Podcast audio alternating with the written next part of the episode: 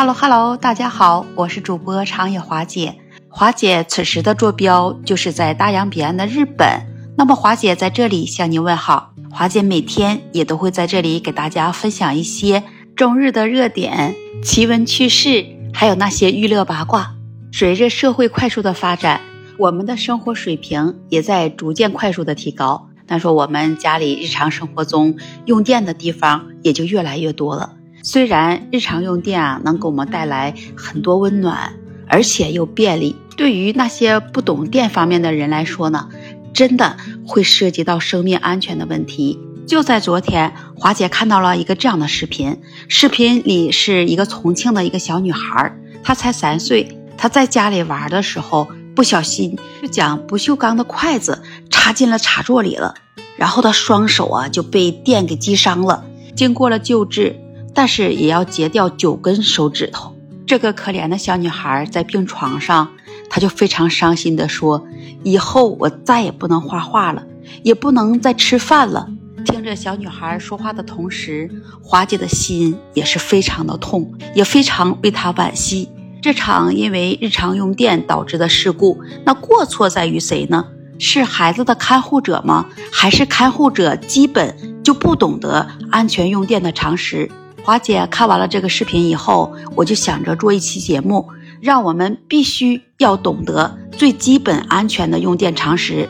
首先，我们要来了解一下基本常识。你只有了解了，你才能知道怎么去预防。那现在啊，如果是家里面正在使用的电暖设备，当你用完不用的时候，在确认已经切断了设备开关的前提下。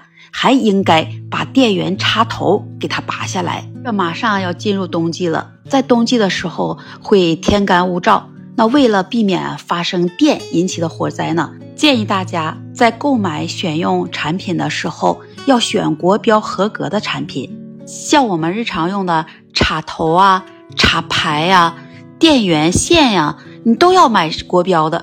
如果你买成次品或者是假冒伪劣的。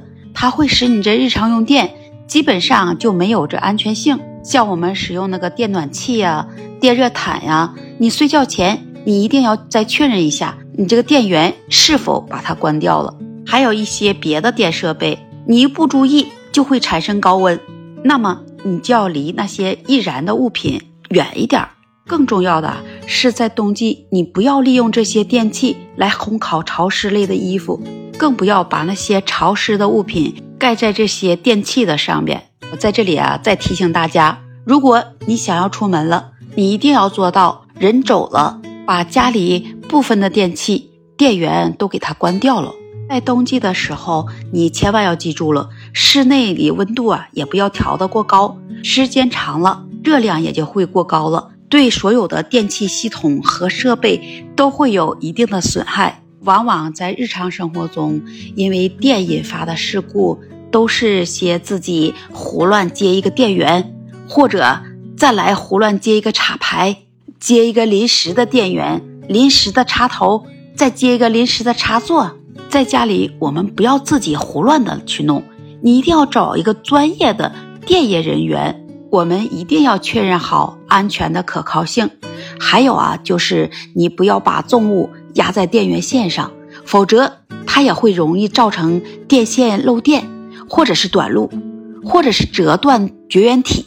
最值得我们注意的，也是最应该重视的，就是把这电源的插头放在离小孩子远一点的地方，然后在固定的插座上安装个保护盖子。如果你做到这些了，也就不会发生刚刚开头华姐给你分享了那个可怜小女孩的事故了。我们平时都要把家里用的所有的电源、电路进行这么一个安全的检查，来做到及时更换。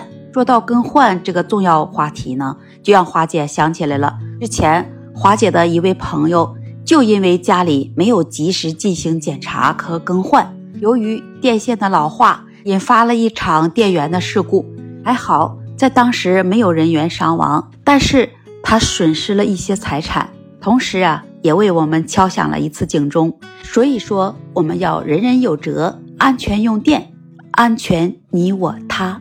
此刻你是不是也跟花姐有一样的想法？欢迎在评论区留言跟花姐互动，也欢迎关注订阅花姐的专辑。这期节目花姐就跟你分享到这里，下期节目会更精彩。那我们下期节目再见。